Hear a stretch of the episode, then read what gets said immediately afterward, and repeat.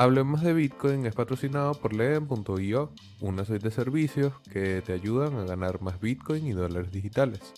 Los productos de Leden te permitirán ganar intereses, pedir préstamos en dólares y obtener créditos para comprar más Bitcoin. Sus cuentas de ahorro en USDC y Bitcoin, en colaboración con Genesis, te brindan las mejores tarifas del mercado trabajando con una de las instituciones más destacadas y reconocidas de la industria. Leden cuenta con un servicio exclusivo llamado B2X que utiliza tu Bitcoin para pedir un crédito y comprar la misma cantidad de Bitcoin. Y si necesitas dólares pero no quieres vender tus Bitcoin, puedes obtener un préstamo respaldado por Bitcoin en menos de 24 horas y no tendrás que vender. ¿Quieres ponerle alas a tus satoshis? Aprende más en leden.io. Recuerda visitar su página web para conocer las tarifas vigentes. Hablemos de Bitcoin también es patrocinado por Bybit. Bybit es un exchange de criptomonedas que provee servicios de comercio y minería, así como soporte de API para clientes particulares y profesionales en todo el mundo. Lanzado en marzo de 2018, Bybit es uno de los exchanges de criptomonedas de más rápido crecimiento, con más de 2.5 millones de usuarios registrados. Bybit se compromete a crear un entorno de intercambio justo, transparente y eficiente y ofrece soporte al cliente en varios idiomas las 24 horas del día, los 7 días de la semana, para brindar asistencia de manera oportuna. Los productos derivados que se ofrecen actualmente en la plataforma de Bybit son contratos perpetuos inversos, contratos perpetuos de USDT y contratos futuros inversos trimestrales de BTC contra dólar y Ether contra dólar. Además, Simplex ya está disponible en Bybit, por lo que ya puedes comprar cripto en Bybit con tu moneda local. Ahora un mensaje de Horol Horol. Horol Horol es una plataforma de intercambio P2P sin custodia y sin KYC Recuerda que no necesitas entregar información privada sin necesidad a terceros de confianza, sino que puedes intercambiar directamente comprando o vendiendo sin entregar este tipo de documentos a la plataforma y puedes también utilizar su plataforma de préstamos que funciona de la misma manera, sin KYC, sin custodia y totalmente user friendly, horol horol. Y bueno, claro, un mensaje de Bitrefill, que es la manera más sencilla de vivir con Bitcoin. Recuerda que tienes múltiples opciones, más de 300 distintas tarjetas de regalo alrededor del mundo que vas a poder comprar directamente en la plataforma de Bitrefill utilizando tu Bitcoin. Así que recuerda que con Bitrefill tienes la manera más sencilla de vivir en Bitcoin finalmente, claro, recordarles que se suscriban al canal de Satoshi en Venezuela, que es donde ocurre la magia actualmente. Bueno, listo nuestro momento publicitario. Creo que tenemos a nuestro invitado en horizontal. eh... Ah, sí, exacto, déjalo así. Eh, estás en silencio, por si acaso. Eh, bueno, bienvenidos de nuevo a Hablemos de Bitcoin, un espacio de difusión creado en Satoshi en Venezuela para mantenernos conversando sobre Bitcoin. El día de hoy, como ven, tenemos a Jesús Armando Leonet, quien es asesor empresarial, es parte del podcast Tertulia y Dinero, donde comparte con dos especialistas y hablan de manera distendida sobre finanzas. Y también, y ahora mismo él nos contará un poco, es uno de esos ingenieros que dio el salto hacia la finanza, que hemos tenido ya algunos invitados acá en el canal que hicieron el mismo paso, pero bueno, gracias por tu tiempo Jesús y quisiera que nos contaras rápidamente quién es Jesús Leonet. Bienvenido, hablemos de Bitcoin. Ok, eh, bueno Javier, en primer lugar, súper agradecido por, por, la oportunidad ¿no? y por este espacio que, que me brindas aquí de conversar, de conversar con ustedes eh, un rato. Jesús Leonet, eh, te puedo decir rápidamente, como tú bien dijiste la introducción, pero que terminaron gustándole más las finanzas y, y saltó al mundo, de, al mundo de los negocios y la inversión. Eh, crecí en, un, en el interior del país, en un, en un pueblo asociado al, a la industria petrolera. Eso generó un poco de interés en mí por, por el mundo de la ingeniería y actuando en consecuencia fue por eso, digamos, que, que, decidí estudiar ingeniería mecánica en la Universidad Simón Bolívar y ya en mis primeros años de carrera como, como ingeniero trabajando un poquito más en áreas técnicas, eh, me di cuenta que, bueno, que las finanzas la verdad me gustaban bastante, me apasionaban y, y poco a poco fui haciendo primero un punto de vista empírico y como autodidacta y ya luego a nivel formal con, con la maestría de, finanzas de IESA eh, hice ese cambio de, carrera. Ok, excelente y además como te había dicho ya hemos tenido algunos invitados que han hecho el mismo paso. Quisiera entrar un poco más allí, o sea, ¿qué, qué fue lo que o sea, dices que te diste cuenta que las finanzas te gustaban más de lo que tú creías, pero particularmente qué? O sea, ¿cuál es esa cosa que te hizo clic de la finanza?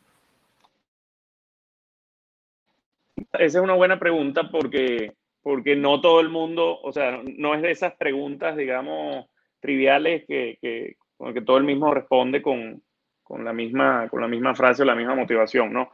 En mi caso, eh, trabajando en áreas técnicas, conocí muchas, muchas personas, muchos profesionales brillantes, digamos, que tenían una capacidad técnica y, numérica eh, notable, pero que en el ámbito financiero, en sus finanzas personales, a nivel presupuestario, eh, en la planificación de lo, de lo, que iba a ser el futuro, ¿no? su, su retiro, su vida, no, no tenían esa misma ese mismo brillo que tenían en el mundo profesional, que tenían en su campo. Entonces, eso fue despertando en mí como una incógnita porque no fueron pocas las personas que, yo conocí, con las que interactué durante esta, durante esta época, durante este tiempo, que, luchaban financieramente como día a día. Y claro, en, un, en algún otro país, en un país quizás desarrollado, en economías que son más estandarizadas, eh, un profesor universitario se puede ganar la vida este, dedicándose a la academia 100%, un ingeniero también, pero en países en, con, con, con, estrés financiero más, más irregulares, eso es un poco más complicado. Y notaba que los roles asociados como a negocios, a finanzas, también ofrecían como mejores oportunidades de crecimiento. Entonces, eso fue despertando, digamos, mi, mi interés hacia la finanza y ya luego eh, un poco, en una razón un poco menos monetaria, ¿no? Cuando fui conociendo eh, un poco más de, de, lo que se trataba, eh, las finanzas personales y el mundo de la inversión, bueno, me fue envolviendo al día de hoy que, que, te puedo decir con total honestidad que para mí es más un arte y un estilo de vida que una ciencia, el mundo de, el mundo de las finanzas y de las inversiones. Bueno, más un arte que, que una, no sé, como generalmente Bitcoin, eh, que es el, en el caso que me atañe a mí, pero también las finanzas como, no sé, un universo de acción, un mercado, un, no sé, una disciplina, generalmente no se asocia a algo que uno pudiese calificar como una filosofía de vida, un arte o algo que te apasiona como tal, así que bueno, bastante particular allí lo que nos comenta Jesús. ¿Tú crees que, y ya entrando en materia como tal, crees que el mundo financiero se ha transformado a partir de la irrupción del COVID-19, la pandemia, cómo ha llevado el quehacer humano cada vez más hacia la digitalización y eh, las distintas medidas económicas que se han tomado alrededor del mundo no sé, ¿te parece que esto ha influido en cómo se perciben los mercados, las finanzas tradicionales en general? Eh, mira, sí, indiscutiblemente yo creo que el, el mundo financiero tradicional y el sector eh, ha, cambiado, ya venía cambiando antes de la pandemia, okay, antes de, de todo esto que vivimos durante el 2020, pero creo que ha sido un catalizador este, la forma en la que el fintech eh, como, como concepto ha irrumpido como en el mundo financiero y se ha ido infiltrando es, es notable. A ver, digamos, desde, desde el año 2020 para acá, o mediados del 2020, la cantidad de iniciativas que, que están existiendo en, en, en, el mundo cripto y en fintech en general, eh, ha sido exponencial su crecimiento. Entonces, si bien venía cambiando, eh, aceleró eso, esos, esos cambios de paradigma. Ahora mismo yo pienso que estamos en medio de un cambio de paradigmas donde, y, tú quizás conoces un poco más del, del tema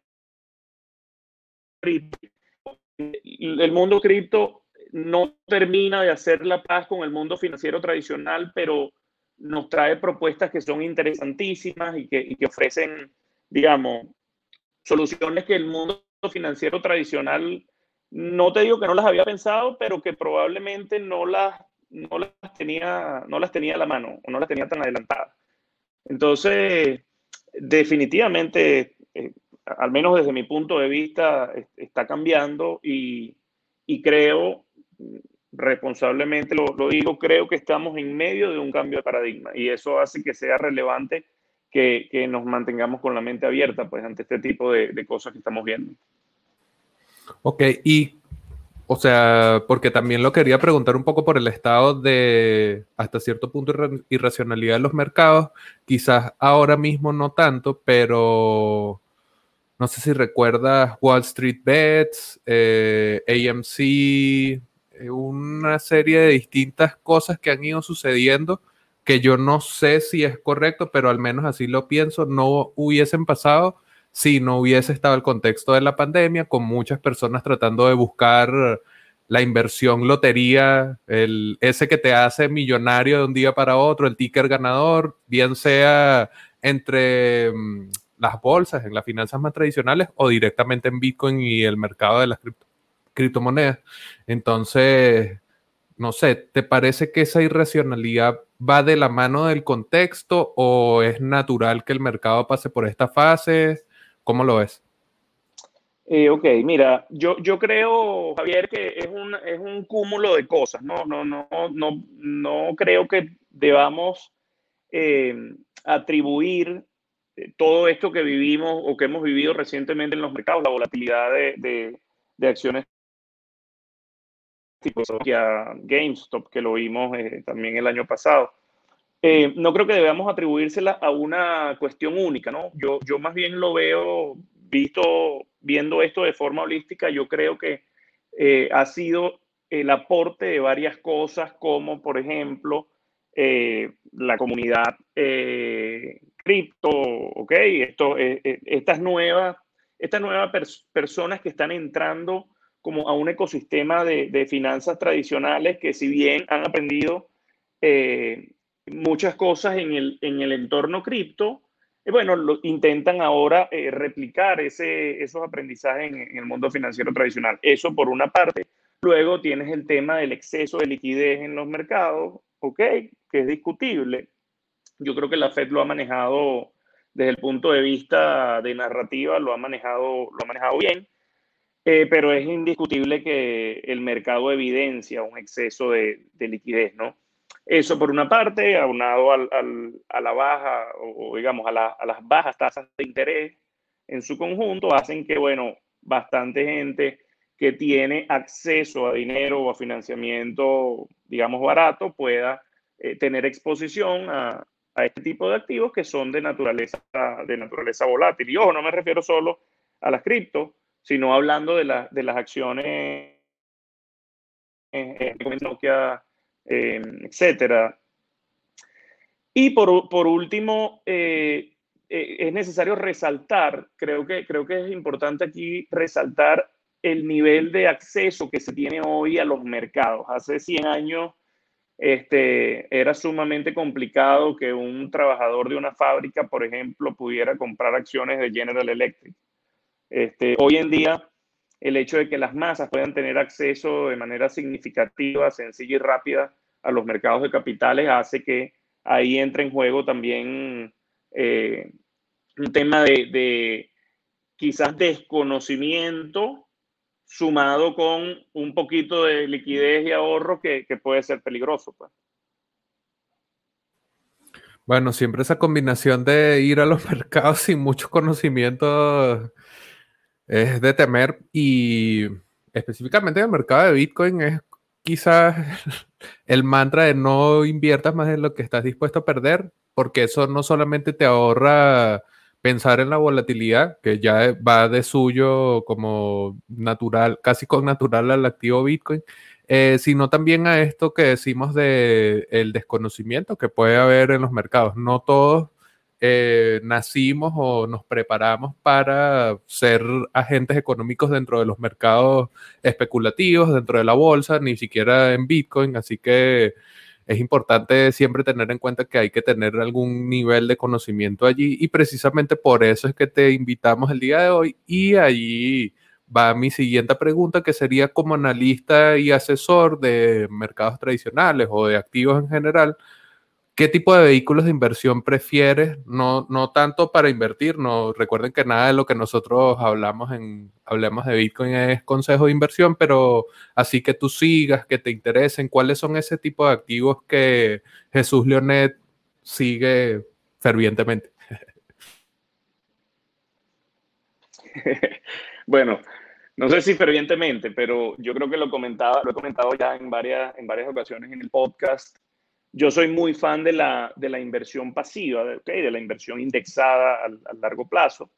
Eh, me gustan muchísimo los ETF, los, fondos, fondos índices que cotizan en, el mercado. Se pueden comprar como una acción y bueno, eh, brindan una serie de, de ventajas también a la, a la persona que, que, los adquiere. Eh, los fondos de, de, real estate, ¿ok? Los real estate investment trust, que en, en español no, no hay una traducción literal, pero sería así como fondos de inversión en, fondos cotizados de inversión en bienes raíces. Eh, yo creo que, digamos, el sector bienes raíces ofrece eh, unas, unos niveles de apalancamiento, en primer lugar, y en segundo lugar, unos niveles de estabilidad de las inversiones que son interesantes, ¿ok? Especialmente para los, que, para los inversionistas que están enfocados en el largo plazo. Y bueno, no te voy a negar que, que alguna parte de, mi portafolio y, y, de los portafolios que a veces me toca estructurar, me gusta, me gusta ponerle un toquecito de picante, pues con un poquito de commodities o quizás este, Bitcoin, algunas criptos, por supuesto. Aquí la clave, o lo que, lo que es más importante, es el tema de la diversificación y de jugar con esas ponderaciones, ¿no? O sea, Bitcoin o o los commodities o los real estate investment trust no son malos ni buenos en sí mismos. Al final eh, son instrumentos y son herramientas que se le presentan a los inversionistas y que están en el mercado para, para el uso de todos nosotros. Pues. Ok, ahora sí vamos a entrar en materia Bitcoin como tal, pero antes de hacerlo, vamos a ver un pequeño extracto del podcast de Tertulia Dinero, donde está Jesús junto a Asdrúbal Oliveros y eh, José Farías. Y para poder introducir el tema que quisiera traer ahora, vamos a escuchar aquí rápidamente estos breves segundos. 5% en commodities. Y eso es sano, yo creo que eso es sano. Mira, yo recuerdo. Pero diversificando siempre, exacto. Hace unos años, hace unos años, yo recuerdo que yo, yo era escéptico y todavía soy un poco escéptico con respecto, con respecto al Bitcoin, sin embargo, abrazo la tecnología blockchain, pero eh, debatía con alguien y, esta persona me decía, bueno, pero es que tú estás empezando a leer sobre Bitcoin por el precio en el que está el Bitcoin, por todo lo que subió. Entonces, si tú me dices que para ti no es interesante, que, no, que el precio no importa, que tú ves los fundamentales, si es que el Bitcoin tiene algún fundamental, eh, al final lo que te atrajo a, a, conocer un poquito más es el precio, y es verdad. Ok, quisiera saber tu opinión de Bitcoin. Allí en el podcast comentabas ese escepticismo, esta idea de abrazar la tecnología blockchain. Yo descreo en los casos de uso de la tecnología blockchain, pero sé que es como un área llamativa. Entonces quisiera saber cuál es la opinión de Jesús Armando Leonet sobre Bitcoin. ¿Te mantienes escéptico? No sé, ¿Te interesa por ahí Bitcoin? ok, va. vamos a ver cómo bateamos esa, esa recta a los codos. Mira, eh, Javier, sí, mi, mi, opinión sigue manteniéndose exactamente igual, ¿ok? Yo sigo, hablar, vamos a, te voy a hacer un comentario con respecto a la tecnología blockchain eh, rapidito y luego, luego pasamos a, al Bitcoin, ¿ok? El tema de la tecnología blockchain es que creo que eh, es una tecnología innovadora, claramente disruptiva, igual que el, igual que el Bitcoin. Ciertas soluciones en el mediano plazo, y bueno, ya está sucediendo, ¿ok? A, a las corporaciones, y yo creo que aquí es donde nace ese, ese interés que estamos viendo. Ahora pasando al tema Bitcoin, eh, a que el tema volatilidad hace para un asesor inversión tradicional, fondo, eh, se haga un poco de ruido el tema de, de la volatilidad que tiene el Bitcoin. Que te pongo un ejemplo. Y lo, hablábamos antes, del, antes del, del, programa, ¿no? Tenía algunos amigos que me escribían cuando el Bitcoin estuvo alrededor de 30 o bajó un poquito. Y entonces me decían, bueno, Jesús, no sé qué hacer, este, esto cayó, yo compré en 50 o 50 y pico, no sé, 45. Eh, esto se va a ir a cero. Entonces, mira, al final, y ojo, este enfoque no tanto como Bitcoiner, sino más como, como entendido de la finanza, en aquel momento mi, mi, mi, mi respuesta hacia, hacia eso era, bueno, si el Bitcoin te gustaba, si tú lo investigaste, si de verdad hiciste la tarea completa y, y en 55 te encantaba, entonces en 29, o sea, te tiene que fascinar. Como dirían los los beboristas tienen que sacarte la espalda haciéndole swing al Bitcoin en 29, en 30. Ahora, eh, eso no esconde el peligro eh, que puede representar o el riesgo, no, no, no le digamos peligro, el riesgo que representa en el corto y mediano plazo un instrumento como Bitcoin en un portafolio tradicional. Y aquí la clave, vuelvo a lo que dije hace unos minutos, aquí la clave está en la preponderancia que tú le dejas al instrumento en cualquier, en cualquier plan, en cualquier estructuración de, de portafolios que, que vayas a realizar. Pues.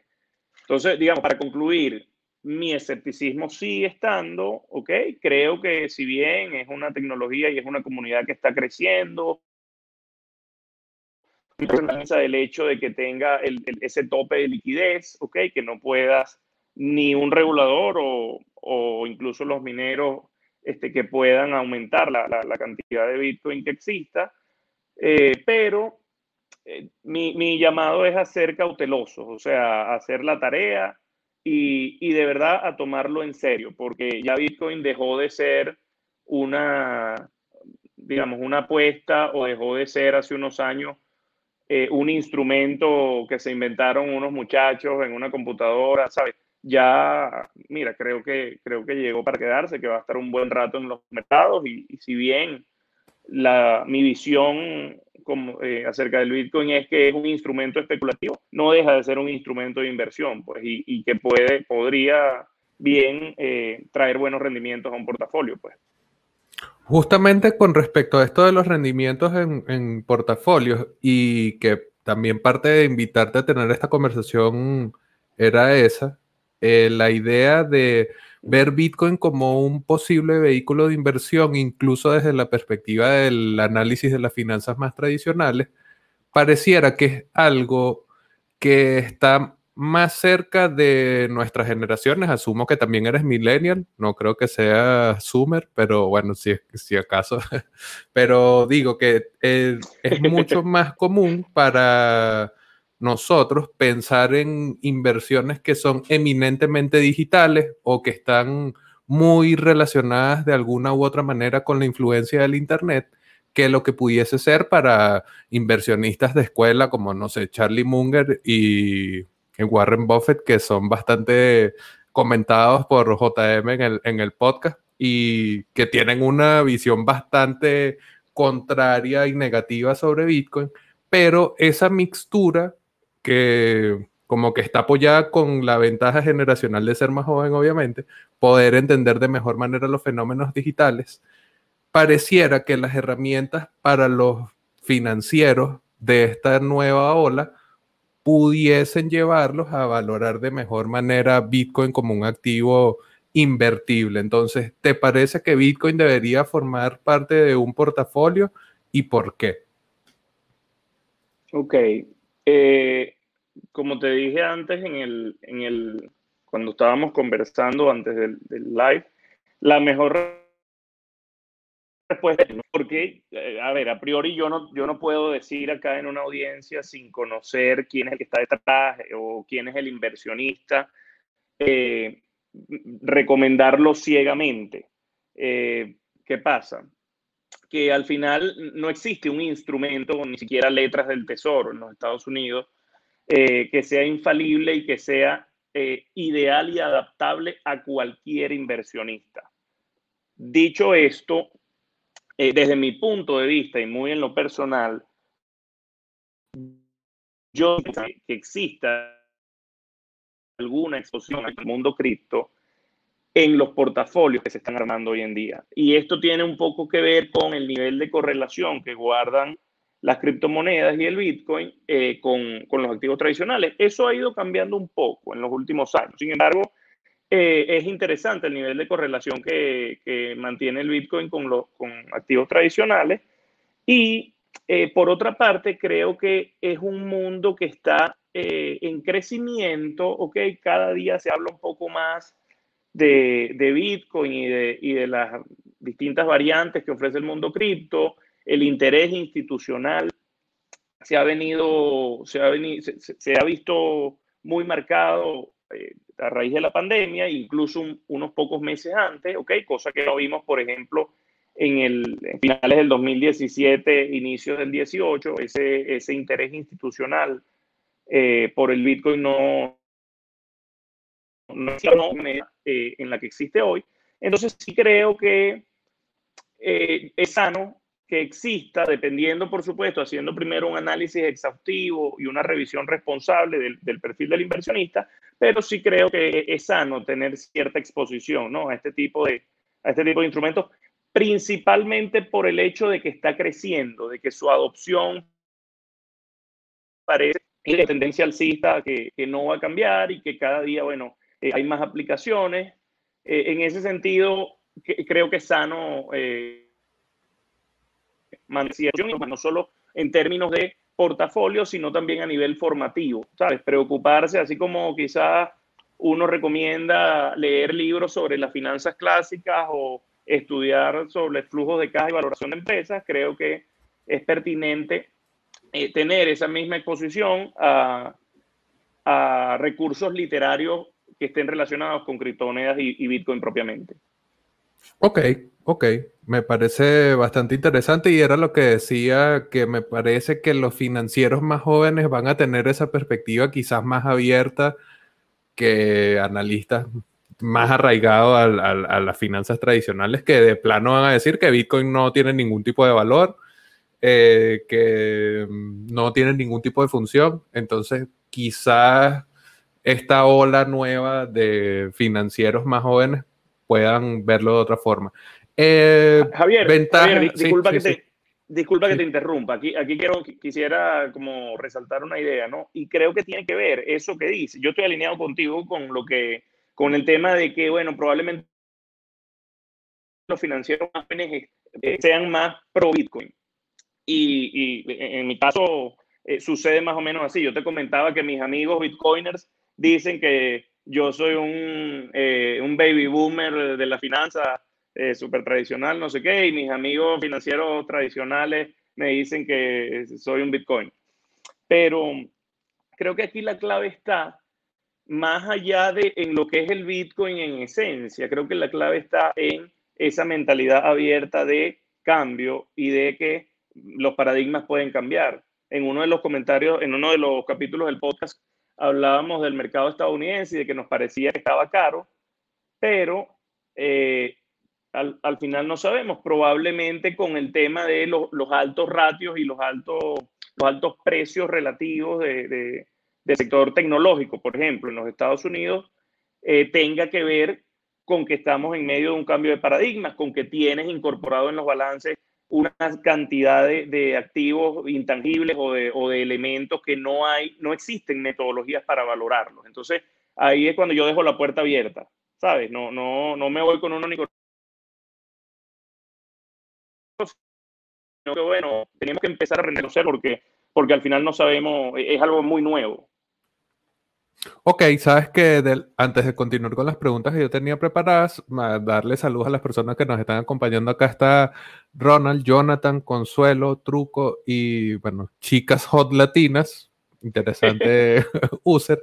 Y Consuelo nos está haciendo algunas preguntas. Primero, que si consideras que es una inversión especulativa, incluso yo que pudiese decir que vivo y muero por Bitcoin, considero que es una inversión especulativa porque uno asume que el modelo financiero y monetario actual no funciona y que las cualidades que tiene Bitcoin deberían ser superiores, pero esto todo es especulativo, no hay una forma de asegurar que en un futuro va a ser Bitcoin eh, la red dominante, pero luego nos hace una pregunta que me parece interesante y que también trae esta mixtura que yo estoy tratando de mostrar que es posible entre las finanzas tradicionales y Bitcoin y su mercado, que es cómo hacemos la evaluación de un activo como este, con visión de un análisis fundamental como cualquier otro activo, en oferta, en oferta y demanda como cualquier mercado, o sea, cómo sería evaluar un activo como Bitcoin con esta perspectiva de, bueno, puede ser que sí, vamos a no cerrarnos del todo, tampoco vamos a ir all in con Bitcoin, pero ¿cómo, ¿cómo, lo evaluarías? Eh, ok. Mira, en primer lugar, recalcar el tema de la inversión especulativa. Bitcoin es, especulativo por definición eh, a, día de hoy. Con respecto a la valoración, eh, yo no me atrevería a decir que Bitcoin tiene valor cero, ¿ok? pero una eh, a los ojos de las metodologías de valoración tradicionales que, y, la más común, que es básicamente descontar un flujo de caja en función a, a, los flujos que espera, okay, Bitcoin no entrega flujo de caja. Entonces, al final, tú no tienes cómo eh, saber eh, ni cómo va a crecer, ni los patrones anteriores no son tampoco una medida fiable de lo que pudiera ocurrir en el futuro. Entonces, dar metodologías tradicionales es difícil valorarlo. Ahora bien, o, digamos, no es posible valorarlo. Ahora bien, creo que aquí tenemos que abrazarnos eh, un poco más con un enfoque holístico, entender lo que la tecnología está, significando, ¿ok? Entender y, apegarse a las estadísticas de cómo su uso ha ido creciendo con el paso de los años. Es indiscutible la, las facilidades que ofrece Bitcoin en temas de movilización de dinero. Van a, habrán algunos colegas que me dirían, bueno, pero va a estar, eso puede estar asociado a dinero ilícito, a lavado, no sé qué. Bueno, pero eso es otra discusión.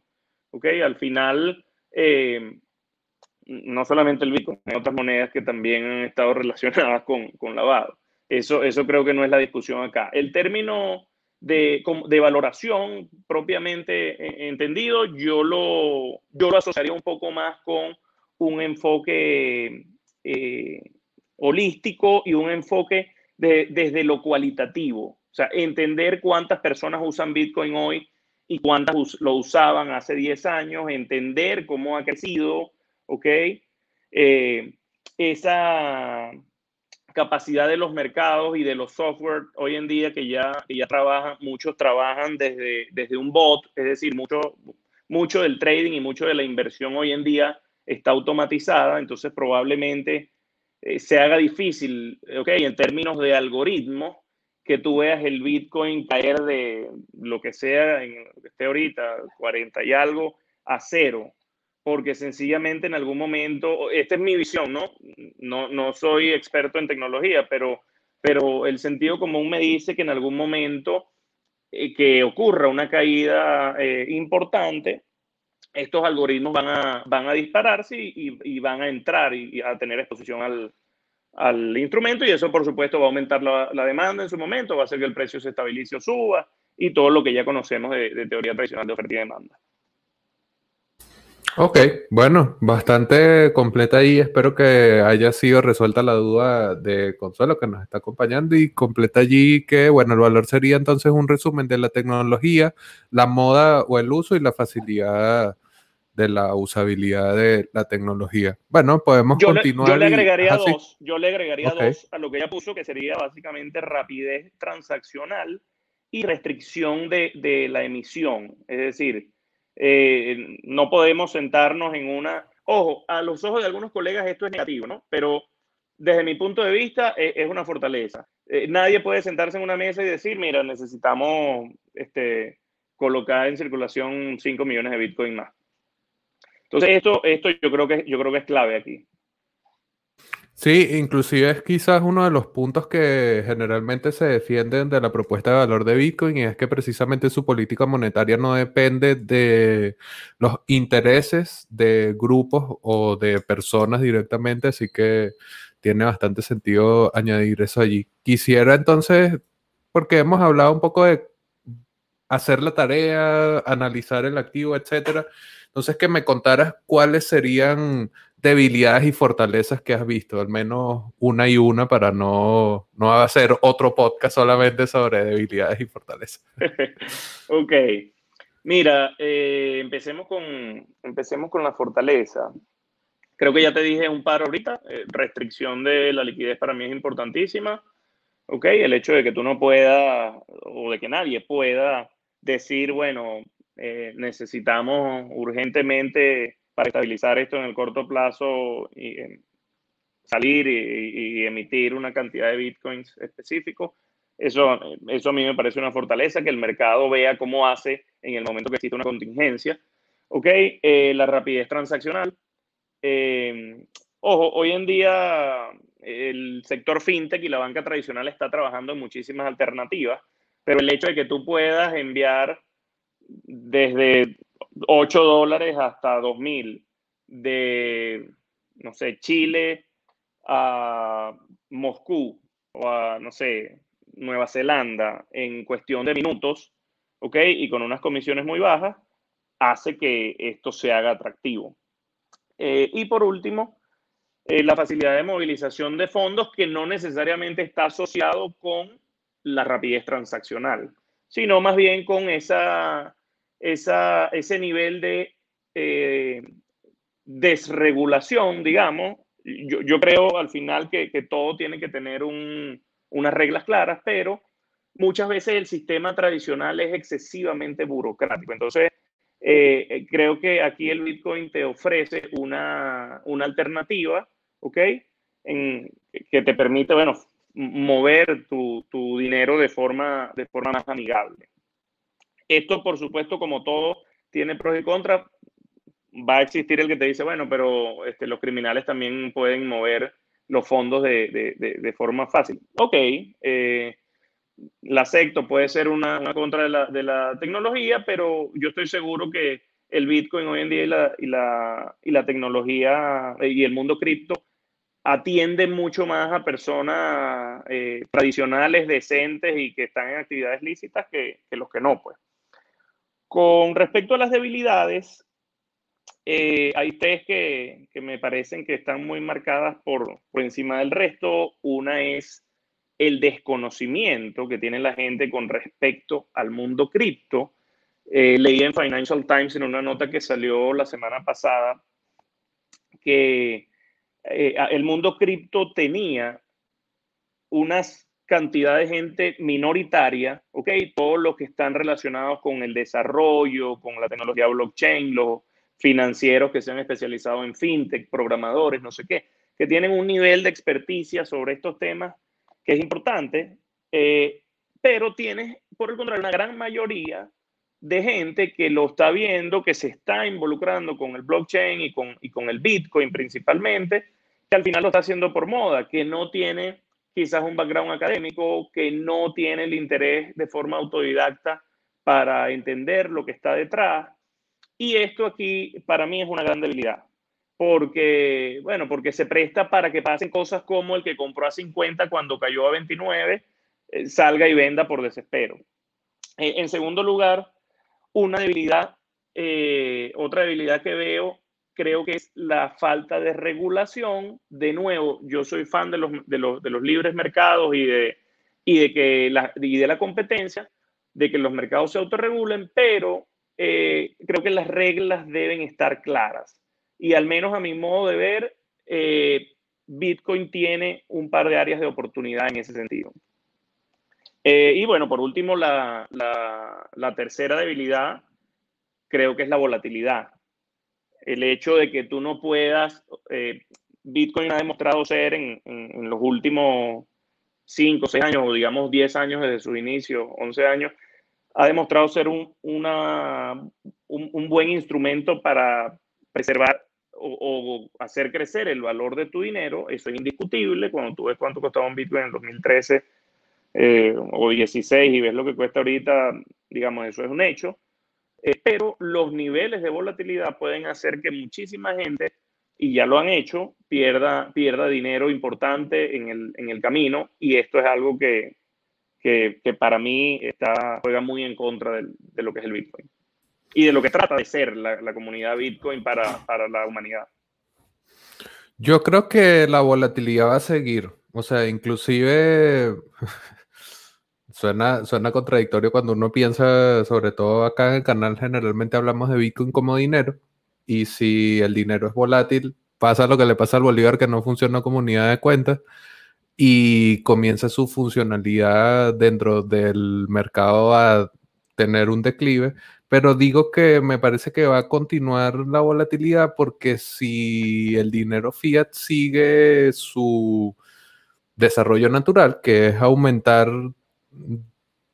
casi al infinito su masa, en el caso del bolívar lo hemos visto, pero también en el caso del dólar hemos visto un, un incremento bastante pronunciado de la masa monetaria del dólar lo que diluye su valor, lo que entonces supone que los activos como Bitcoin, que están en proceso de monetización y que han llegado a pasar por fases largas de descubrimiento de precio, obviamente va a tener mmm, cada vez, quizás cada vez menor volatilidad, pero va a seguir siendo un elemento que va a estar allí presente. Y algunas personas ven esa volatilidad como una oportunidad, pues, o sea, al mismo tiempo que es un riesgo eh, a la baja, personas consideran que puede ser una oportunidad interesante allí tener un mercado con esas características, con volatilidades que generalmente no están en los mercados más tradicionales. Entonces, bueno, la, la, la, la volatilidad en el largo plazo es, es una herramienta ¿no? de, lo, de los inversionistas y, está para generar valor, pero digamos, tú, y tú, tú conoces mucho más de este mundo que yo eh, eso no es la mayoría en el mundo cripto. Hay muchísima gente que está entrando y que la verdad no entiende cómo lidiar con esta volatilidad y que no ve una caída pronunciada como una, como una posibilidad de compra o de mayor exposición, sino como, este, mira, un, un caos, como, como un crash, y, y muchos terminan saliendo. Pues. Una oportunidad de desmayarse es lo que puede ser una caída muy pronunciada. Quisiera preguntarte más a nivel personal si has tenido alguna experiencia con Bitcoin, si estás o has estado expuesto al activo o algún otro, has minado, has vendido, no sé, cualquier cosa que hayas experimentado tú con Bitcoin y qué tal. O sea, si lo hiciste, ¿La experiencia sirvió para algo? ¿Cómo fue la cosa? Sí, sí, sí he tenido. Te voy a comentar, te voy a comentar una, anécdota, okay, algo muy, muy personal. Acepto el bullying y el debate en, mi, en redes sociales. Okay, aquí al final todos estamos para, también para conocer, para aprender más de este mundo y bueno, para, para rebotar ideas ¿no? y generar conocimiento.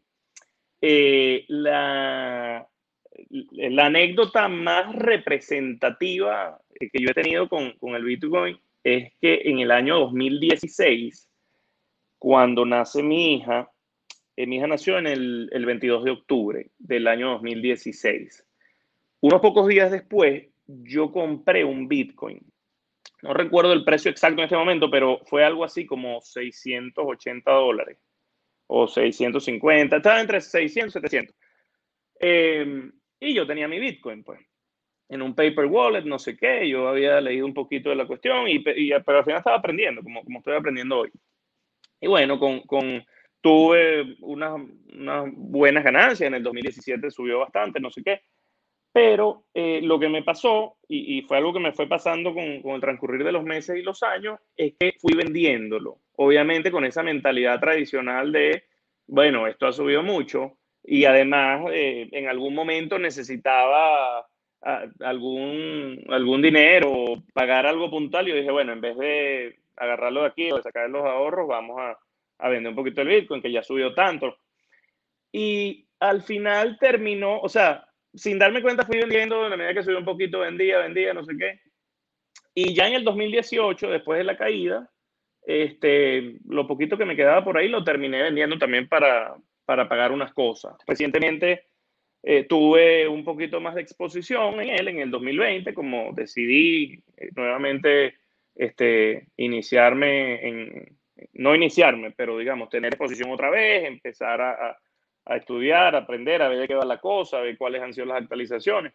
Pero bueno, te podrás imaginar que cómo me puedo sentir ¿no? después de haber comprado un Bitcoin a 650 dólares y ver en lo que, en lo que está hoy.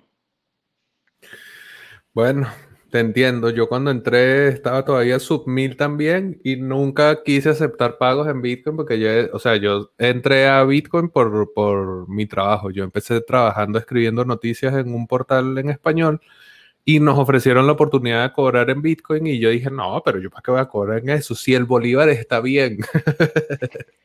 en ese momento todavía, sí, todavía uno podía decir ese tipo de cosas y, o sea, yo creo que más que arrepentimiento, la cosa lo que hace es mostrarte cómo de repente ese prejuicio que uno puede tener sobre algo que es evidentemente disruptivo, que no es tan sencillo de comprender cómo es que algo con las características tan particulares de Bitcoin. Particularmente me quedo con lo, descentralizado, como es que algo que no tiene CEO, no tiene gobierno, no, no tiene empresa, no tiene nada por detrás, sino los propios usuarios, tiene esa, esos rallies de alcistas, tiene esas caídas tan pronunciadas. ¿Por qué la gente se sigue quedando en un activo que ha llegado a perder, digamos, 70, 80% de su valor en un año o algo así? Entonces, me parece que es como la oportunidad para uno darse cuenta que está ahí, está pasando algo ahí en, en, en, Bitcoin, indudablemente. Bueno, quisiera que nos contaras un poco sobre Tertulia de Dinero, ese podcast que habíamos señalado que compartes con JM y con Asdrúbal. ¿Cómo inicia ese proyecto? Ahorita están en pausa de la primera temporada que ha sido exitoso, me parece bastante cool el proyecto, no hay otro podcast financiero con las características al menos que tiene el suyo. Entonces, bueno, coméntame ahí un poco qué, qué tal Tertulia de Dinero. Eh, sí, Javier, mira, esto es un proyecto que, que nace básicamente de un tweet, ¿ok? Un día estábamos reunidos conversando en, plan social, ¿no? En plan de panas, eh, Rubal y, José Miguel y otros colegas, yo. Eh, y empezamos a ver el tema de, los podcasts, lo comentábamos más como el crecimiento que había tenido eh, el consumo de podcasts en la región, lo que había representado eso para Spotify, no sé qué, y cómo la gente estaba cambiando un poco esa forma tradicional de estudiar o de informarse este, o incluso de entretenerse por esto, eh, eh, estos podcasts, digamos, o estos formatos, de, porque algunos son todos de audio, hay otros que son video y audio, no sé qué.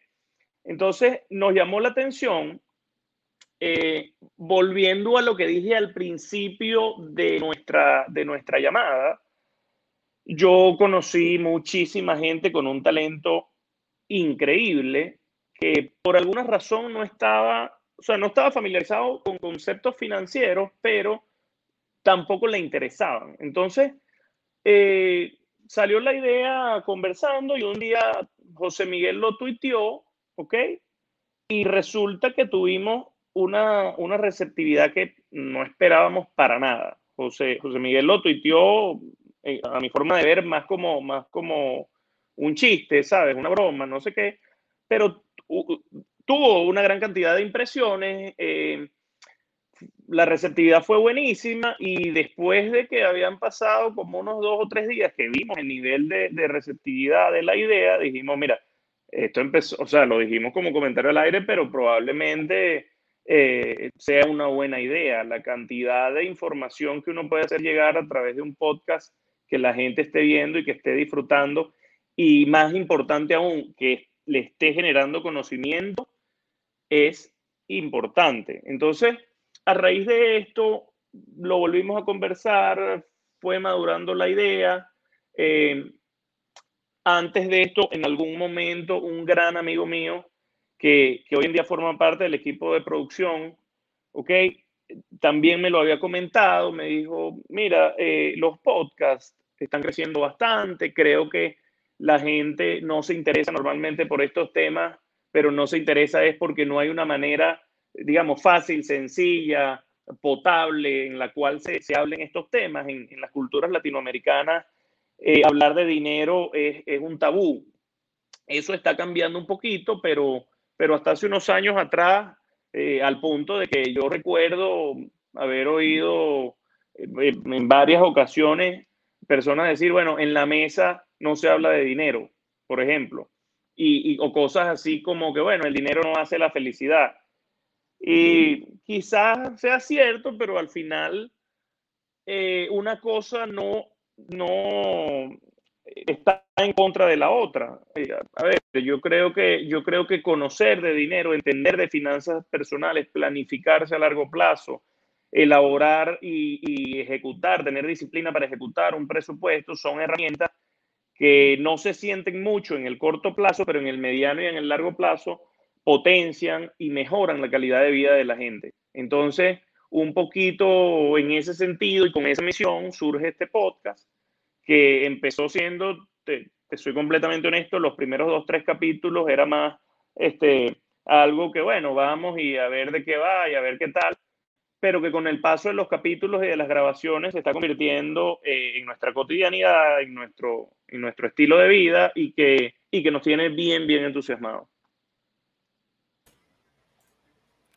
Ok, ¿no? Y además el, el, proyecto, como yo había dicho, ha, sido, ha tenido una recepción bastante interesante. o sea, ahora que nos lo cuentas tú, lo compruebo, pues, pero desde el lado de quienes lo, lo consumimos, pues también se, se ha visto que a la gente le interesa. Además que en el contexto venezolano, donde hay mucha incertidumbre a nivel económico financiero, que gente que conoce del tema se tome la tarea de tener conversaciones que pueden darle información o que de repente pueden darte un dato o sencillamente pintarte el panorama de lo que está sucediendo a nivel financiero, pues me parece bastante interesante y bueno, excelente que la gente lo esté aprovechando. En ese episodio del que mostramos un, un pequeño clip hace rato, había un par de cosas allí que yo luego comenté, yo siempre que hay algo sobre Bitcoin lo veo y lo comento, que era que entre Asdrúbal y tú comentaban que la comunidad de criptomonedas de repente es como muy... Mm, lo que decían era que le faltaba humildad, decía, esto lo dijo fue JM, pero quisiera comentar eso, o sea, ¿cómo crees que podemos tender puentes? Pues porque al final, financiero millennial, bitcoiner millennial, los zoomers y las generaciones que sigan probablemente van a estar expuestos activos digitales como Bitcoin. Seguramente en el panorama van a haber CBDCs, que son las criptomonedas de los gobiernos, que es como recrear el mismo sistema fiat, con mayor potencial control por parte de la autoridad que emite ese token. Entonces, que estas asperezas o estos choques o estas diferencias que existan, porque obviamente existe, uno lo ve en Twitter, no. Yo aquí tuvimos a Henkel García conversando y Henkel pensó que nosotros veníamos a pelear. Y al final hasta terminó bloqueándome para que no lo pudiese seguir y tal, pero, o sea, eso no, no va a ser para siempre. Va a tener que haber algo allí, no sé si una tregua, no sé, no sé, pero comenta, comenta un poco cómo ves esa, ese choque, porque tú lo dijiste hace un rato, que a veces hay un choque entre el mundo financiero y estos mercados o la gente que participa de estos mercados? ¿Cómo, cómo, cómo resolvemos? ¿Qué aportamos allí ya que estamos acá? Es así. Mira, Javier, yo, yo voy a tratar de ilustrar, eh, okay, o de ejemplificar eh, ese, esa toxicidad que, que, yo también creo que existe en el mundo cripto. Voy a tratar de ejemplificarlo con, con algo que viví yo o que, o que me pasó a mí eh, unos años atrás. Resulta que eh, te comenté que en el 2016 compré mi primer Bitcoin y bueno, luego lo perdí, pero eh, el cuento acá es otro. En el 2017, cuando yo vi que podía usar local Bitcoin y comprar Bitcoins y que yo veía que el Bitcoin subía en dólares, que el dólar subía en bolívares y que yo de repente para comprar mis Bitcoin podía utilizar una tarjeta de crédito eh, o un avance efectivo en mi tarjeta de crédito que en aquel momento eh, tenía unos montos al menos representativos, ¿ok? Tú podías comprar, no sé, al menos una licuadora con, con una tarjeta de crédito o, o algún mobiliario, pero, pero digamos, era algo un poco más representativo y cuando yo vi que yo podía este, con esos bolívares cambiarlos a Bitcoin, quedarme con los Bitcoin y que eso subía en dólares y en bolívares, ¿ok? Yo pensé que yo me la estaba comiendo todas, que no existía sobre la faz de la Tierra alguien más inteligente y más adelantado a los tiempos que vivíamos en aquel momento que yo.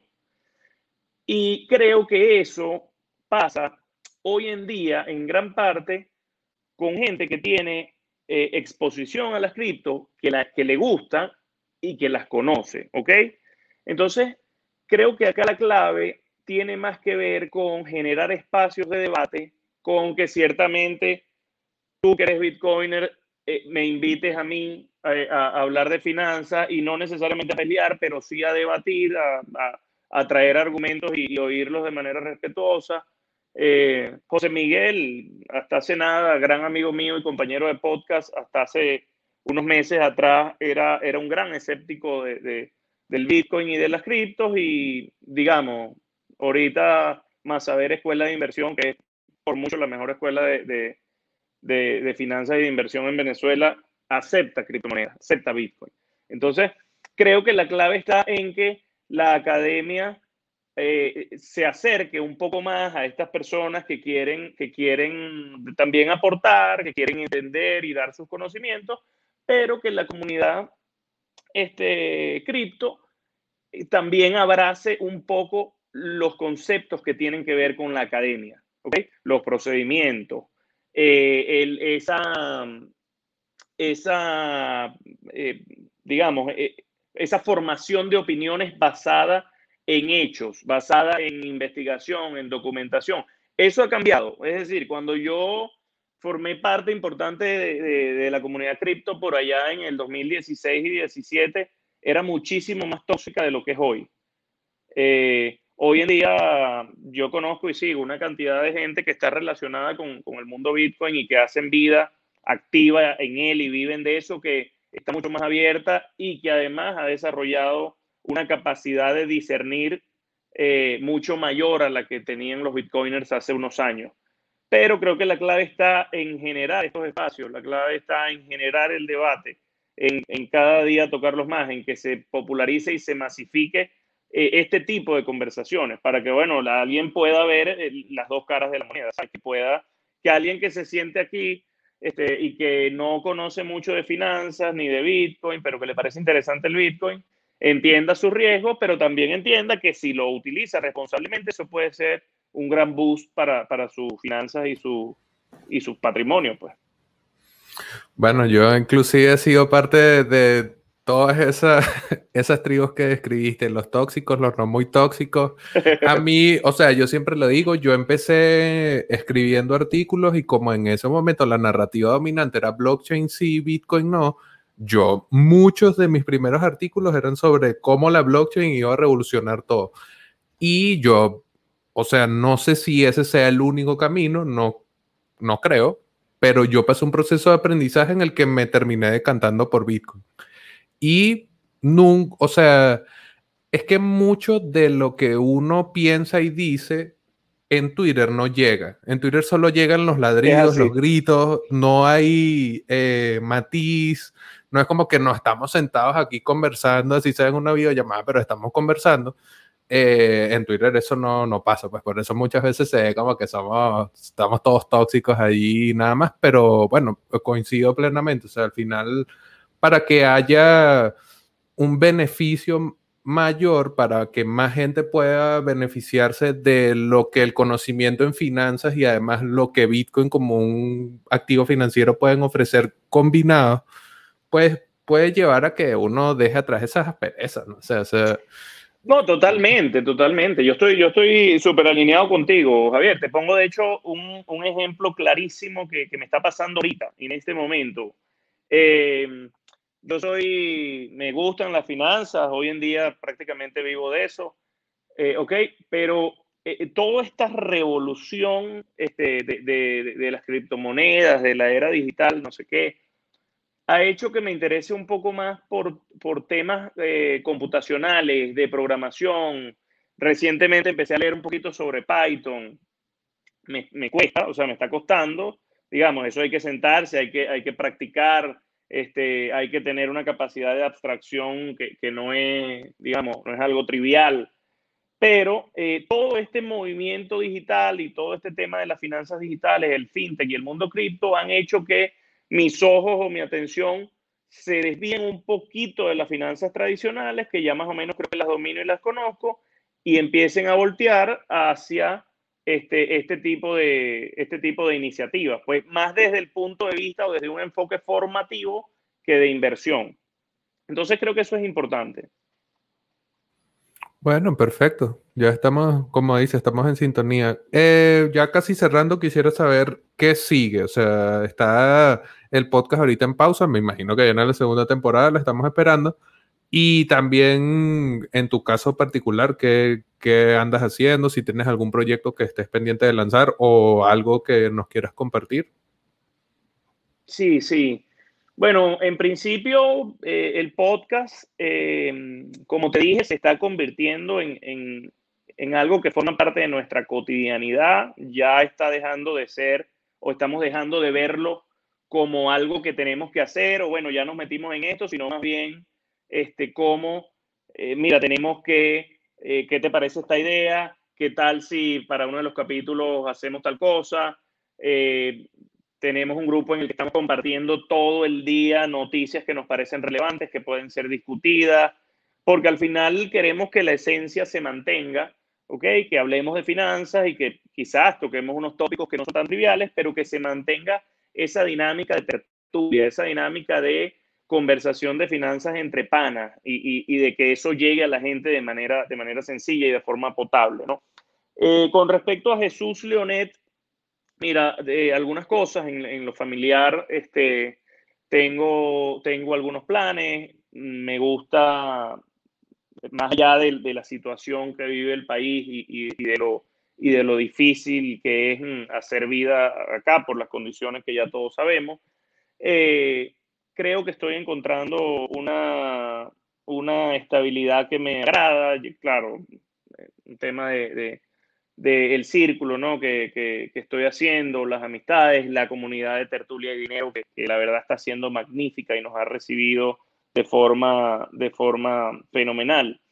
Entonces, eh, en, lo, en lo personal te diría, eh, hay estabilidad.